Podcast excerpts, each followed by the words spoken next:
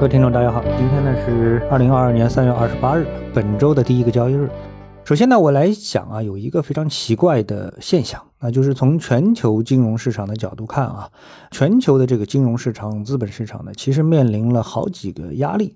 第一个呢是俄乌战争啊，这个目前呢到底什么时候结束啊，谁胜谁负呢，我们也就不说了啊。但是，呃，核心是这个谈不上是什么利好那，无论胜负如何，那都谈不上是利好。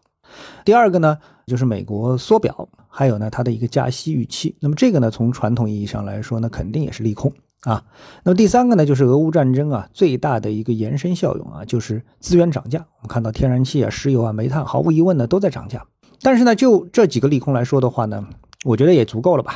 那这时候的问题就来了，这么多的重磅利空对美股啊、欧股啊都没有产生什么负面的影响，那这个作用到底到哪去了呢？难道是转嫁给了 A 股了吗？就像这个《名侦探柯南》里面说的啊，如果所有的可能都不成立，那最不可能的就是真相啊。当然，这个不可能，我也是真的不太相信啊。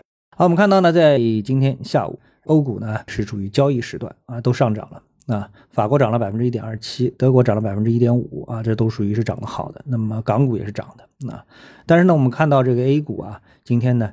基本上是整体下跌啊，除了上证指数在指数上是微涨了百分之零点零七，中证五百涨了百分之零点二四，其他基本上全都是下跌啊。创业板跌了百分之一点六六，又是领跌整个的这个市场。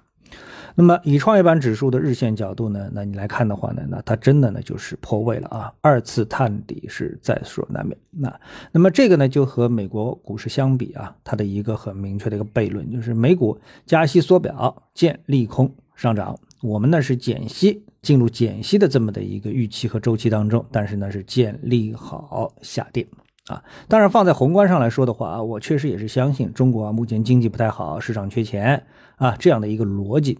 特别是最近呢又碰到了疫情，上海今天就三千多例，相当可怕啊。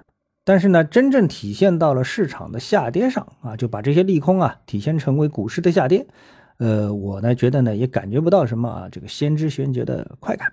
啊。好，我们最后呢说一下板块啊，这个板块里面呢，我们今天呢就说一下这两个板块，一个呢是房地产板块，另外一个呢是白酒板块啊。那房地产板块呢，我觉得呢可以说是房地产相关板块啊，基本面呢大家都觉得不好，恒大一会儿来一个坏消息，一会儿来个坏消息啊。那么最近说它百分之八十五都复工了，我觉得也不是太好相信啊。那么总之呢，这个板块这个行业大家目前都不是太看好啊。但是呢，从一个超大的周期图上来看啊，我给大家放了一张板块的这个图。那么从这个超大的一个周线图啊，这个周线的这个图上去看的话，那么这个周线图呢是从呃五幺七八啊，二零一五年五幺七八到现在这个时间啊，应该说跨度不短了，对吧？呃，五年加两年嘛，得七年啊。那么从这个七到八年的时间跨度来看的话呢，二分之一的时间啊，房地产开发板块这个板块在筑底啊，筑了一个很大的。箱体现在呢正在面临突破，也就是说，你觉得整个的 A 股的大盘是在跌的啊，但是呢，最近呢这个房地产相关板块都在涨，而且已经涨到了这个长期箱底的啊上沿啊，随时可能就会突破啊。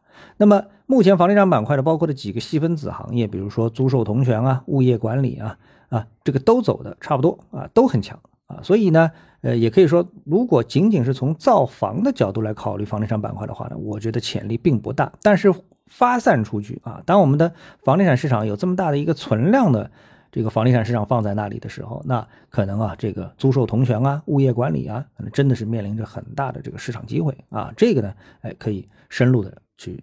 再深入的去思考一下它其中的一个逻辑啊。